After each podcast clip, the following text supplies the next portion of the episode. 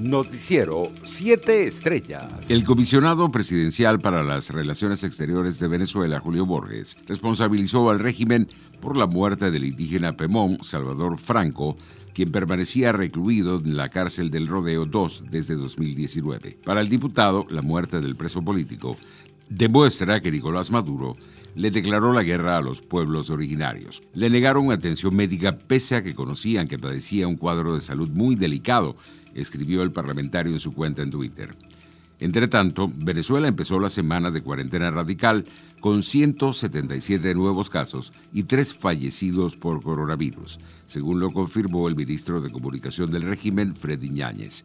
El total de contagios de coronavirus ascendió a 114.407 y el número de fallecidos a 1.038. En el estado Zulia, el gobernador Omar Prieto anunció durante la mañana de este lunes 4 de enero que la circulación en esta entidad estará restringida durante esta semana de cuarentena radical por el COVID-19 hasta las 2 de la tarde. Además, detalló que las farmacias, restaurantes, modalidad para llevar y ventas de alimentos también podrán trabajar solo hasta las 2 de la tarde mientras que los terminales terrestres permanecerán cerrados. Internacionales. Los gobernadores de Nueva York y Florida intentaron acelerar el lento despliegue de las vacunas contra el coronavirus, advirtiendo a los hospitales este lunes que reducirían las asignaciones futuras a aquellos que no las dispensen con la suficiente rapidez. En Nueva York, los hospitales deben administrar las vacunas en el plazo de una semana después de recibirlas, o se enfrentarán a una multa y a la pérdida de futuros suministros, dijo el gobernador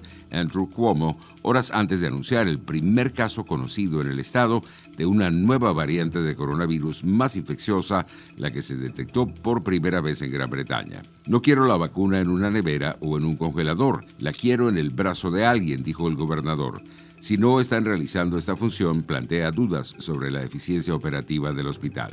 En otras informaciones, Irán comenzó este lunes a inyectar gas en las centrifugadoras de la planta de Fordow para enriquecer uranio a una pureza del 20% en una clara violación del acuerdo nuclear de 2015 alcanzado entre Teherán y seis potencias mundiales. El portavoz del gobierno iraní, Ari Rabi, anunció que el proceso de inyección de gas en las centrifugadoras comenzó hace unas horas tras la orden del presidente Hassan Rouhani para implementar una reciente ley aprobada por el Parlamento, según la agencia oficial IRNA. Economía. Los precios al productor en Colombia bajaron un 0,87% en 2020 por una caída de los costos en la minería, informó este lunes el Departamento Nacional de Estadísticas.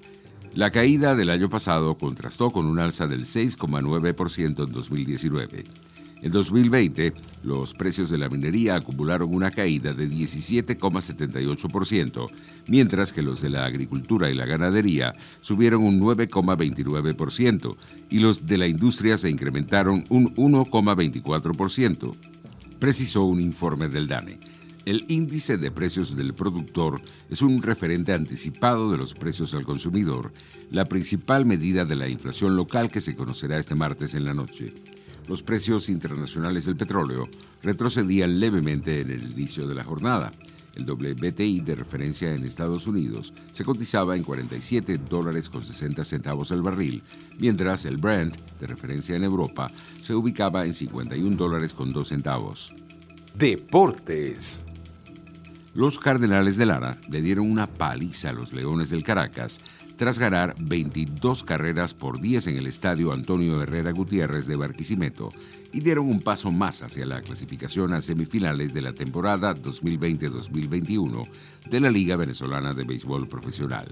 Una ofensiva explosiva no la amilanó el frío en la noche barquisimetana y supieron aprovechar los errores de los lanzadores melenudos en el encuentro de este lunes. Solo en el primer inning, los crepusculares abrieron el marcador con cinco anotaciones. En otras noticias, la NBA les exigió a todos los equipos que a partir de ahora los profesionales tienen que llevar puesta la mascarilla y solo se la podrán quitar cuando ingresen al campo. La NBA considera que es fundamental mejorar la protección de la cara con el cubrebocas y de ahí que haya transmitido a los equipos la política más estricta que ha establecido para cuando los jugadores se encuentren en el banquillo. Noticiero 7 Estrellas.